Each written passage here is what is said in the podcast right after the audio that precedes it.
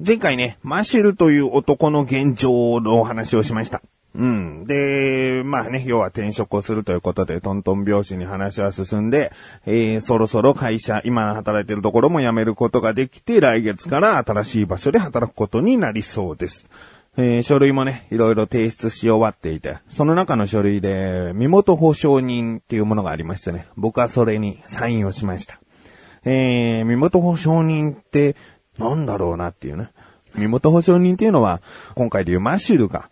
健全な人間ですよ。ちゃんと仕事してくれますよっていうことを保証する人間なわけですね。えー、だからもし万が一、えー、マシルが会社に大きな損失をもたらしたりとか、えー、勤務態度がとても悪く、うんまあ、要は出勤をしないとか、そういった時に、こちら側に、えーどうなっているんだというふうに、えー責任がやってくる。責任というか、うんまあ、やってくる。うん。で、これが、契約期間が基本的に3年間。うんで、もし契約書に5年って書いてあったら、まあ最大で5年。5年以上っていうのは認められないみたいで。要は最低3年間か。えーしっかり保証してください。この人は大丈夫なんですね。大丈夫ですよっていうサインですね。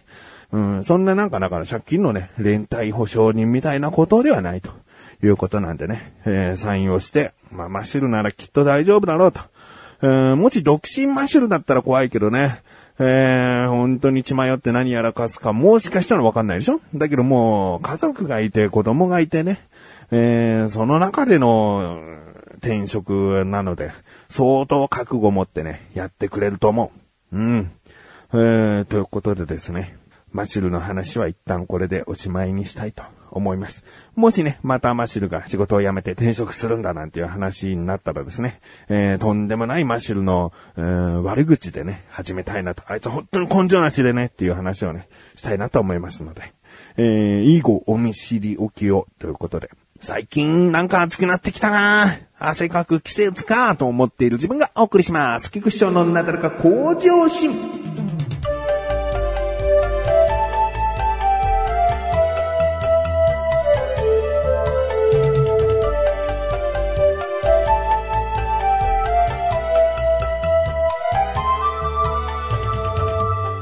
えー、これを聞いてらっしゃる方で、ツイッターってやってますかね今どうですかね ?SNS って流行っているのか、伝っているのか。えー、僕の中で一番やっているのはといえば、ツイッターかな。うん、そんなにつぶやいたりもしないんですけどね。こういうことを今後、たまーにやっていこうかなと思ったのが、ツイッターでつぶやいたことを、えーあえてここで補足しようっていうね。まあ、あの、同じことを言うってことではなく、あくまでも補足的なね、ことをしていきたいなと。思いまして、えー、まあなんでするのかというと、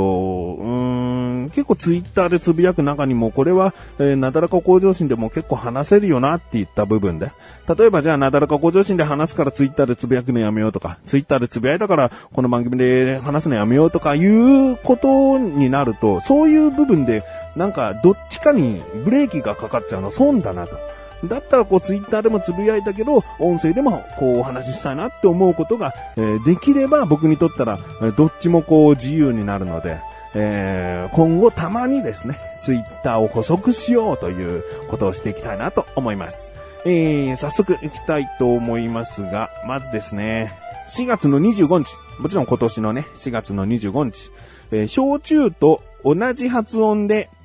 羊羹と言っていたな。正しくは芋羊羹という時の羊羹らしいが、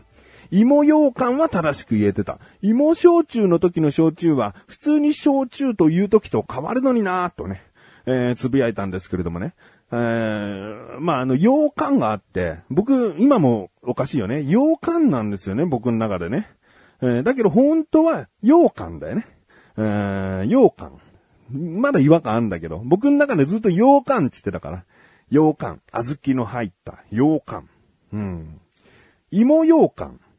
羊羹。芋羊羹って言った時は、その、羊羹であってんだよね。芋を取った時の羊羹であってんだよね。栗羊羹。羊羹。ね。でも僕は羊羹って言ってたから。これ間違いなんだ。ね。ここまでは整理できるんですけどね。じゃあ、焼酎になった時に、焼酎。ね。焼酎。芋焼酎。芋焼酎。じゃあ芋取ると、芋焼酎の時の焼酎は焼酎になってんだよね。だけど、焼酎とは言わないんだよね。うーん、まあ、正しくは芋焼酎だけどなと今思った方はね、ちょっと、あの、黙っててほしいな。えー、芋焼酎なのにさ、えー、焼、芋とっても焼酎とは言わないんだよね。だから芋がつくとか何か頭についた時に発音が変わるものと変わらないものがあるんだなうーん、そうなのか？っていうね。えー、なんか、整合性みたいな、なんかこう、えー、ルールみたいのがあればさ、僕は正しかったはずなんだよね。えー、よう、羊羹。ね。芋羊羹。羊羹でね。芋がつき、芋がついても発音が変わらないというね、ルールだったら、まあ、統一されてるというかね、芋つくと、うん、発音変わるんだよ、変わらないんだよっていうどっちかに行けばいいんだけど、羊羹は変わらないくせに。うん、羊羹は、羊羹は変わらないくせに、焼酎は変わるというね。うん、まあこれ、話してて、聞いてる人はもう、もうどっちでもいいよと思ってるかもしれないね。羊羹と言えてた方は、にしたらね、うん、何を、何をパニクってんだと思ってるかもしれない。うん、未だに多分でも羊羹が目の前に出てきたら今もそう言っちゃったけど、羊羹って言っちゃうんだよな。羊羹。ね。羊羹。うんかんってさ、なんかちょっと、洋館単品を言う時の、うん、発音としたら、ダセーなと思っちゃうんだけど、まあ、まあ僕がダサいって話ですね。えー、発音が違う言葉を改めて直さなきゃいけないっていうのは、とてもこう、難しいことなんだなと思いました。えー、そしてですね、4月の16日、これももちろん今年ですね。えー、ファミレスで3歳ぐらいの子供が歩き回るのを放置している母親と、バクバク食べているだけの父親が腹立つな、恥ずかしくないんか、自分のしつけ力を露呈しているだけよく叩かれる典型的な光景なのになぜ親の必死さくらいも見せてくれないのか。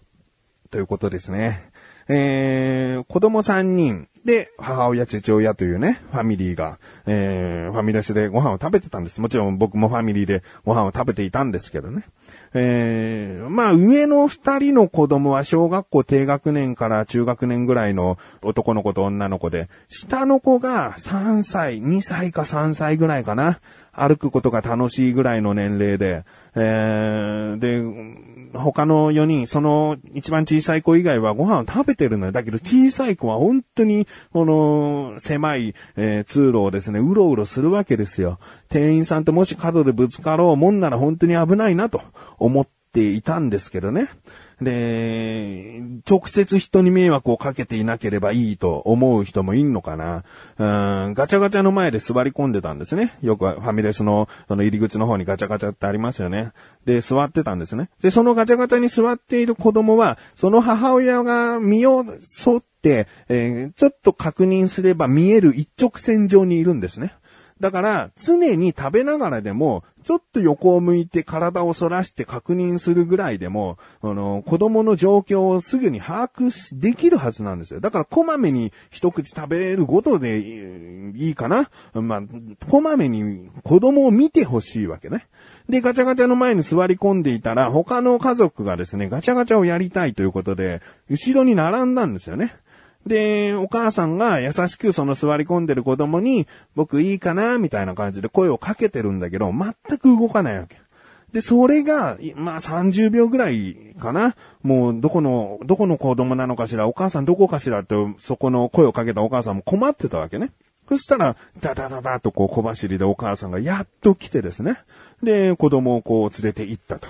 うん。まあ僕はここまででギリギリいいんだけど、ギリギリ OK かなと思うんだけど、その後、数分後、数分後って言っても本当1分か2分後ぐらいにですね、またその下の子がちょろちょろこう歩き出し始めて、そのガチャガチャの前で座ることはなかったけどガチャガチャの方に行ってこうぼーっとこう見てたり、うーん、なんか他の席の子供のところに行って覗き込んで行ったりして、うー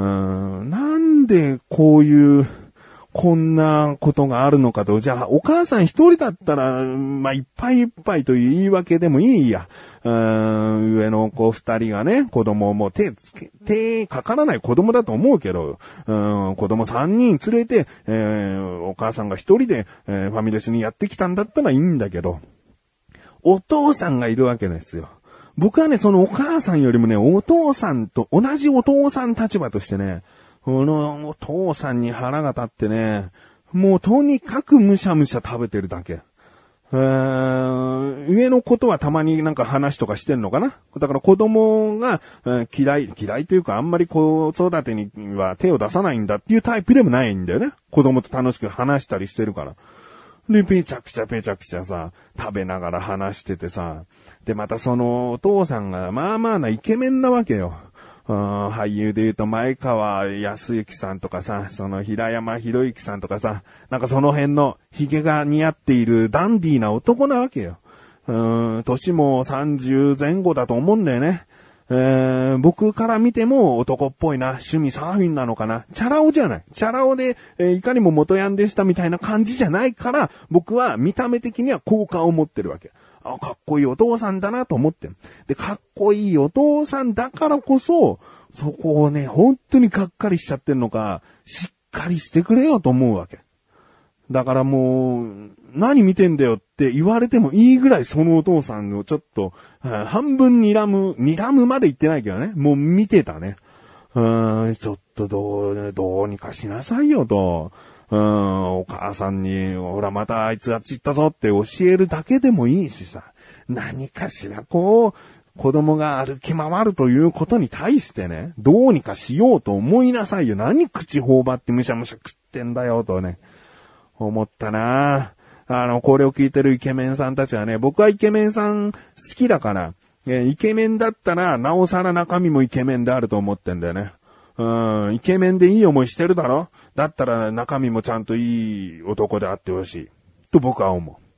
えー、ということでですね。あまあ、こういう感じで、ツイッターだと長いでしょ？イケメンさんは中身もイケメンであれ。だって、えー、あの、あれだこれだってね。ちょっとツイッターの140文字制限ではね、ちょっと厳しいので、えー、今回ね、こういった色々と音声で補足ということで、初めて知る方もいいですし、じゃあツイッター見てくださいということでもないので、今後ね、もしツイッターで補足したいな、ツイッターと同じ話になっちゃうけどな、えー、でもこういうことなんだよっていうね、補足があるツイートに関してね、たまにこう、話していきたいなと思います。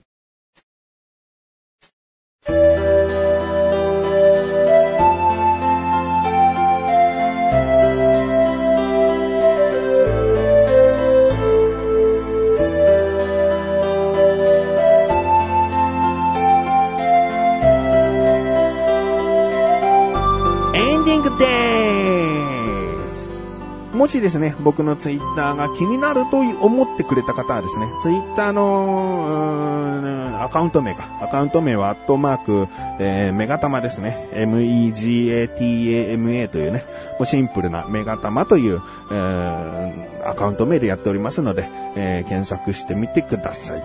うん。まあ、こういう、なんかスッキリするな。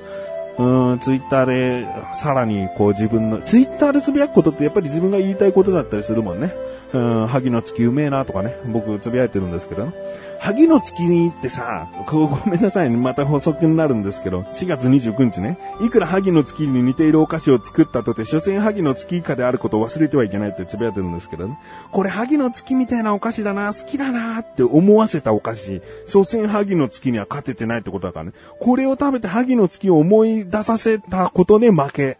えー、オリジナリティの負け。うん、ないということね。オリジナリティがないということだよ。うん、結局、あの、ふんわりとしたスポンジの中にあの適度な硬さ、でも口に入れるととろけていくあのカスタードクリームのようなもの、あの絶妙なバランスは、まだまだ萩の月がダントツトップで君臨してるから、似たようなお菓子、もっとね、えー、萩の月を忘れさせるぐらいの、うーん、もうちゃんときちんと超えられるぐらいのね、ものでないと。うん、萩の月のパクリかって思われるのはね、なんか嫌だと思うので、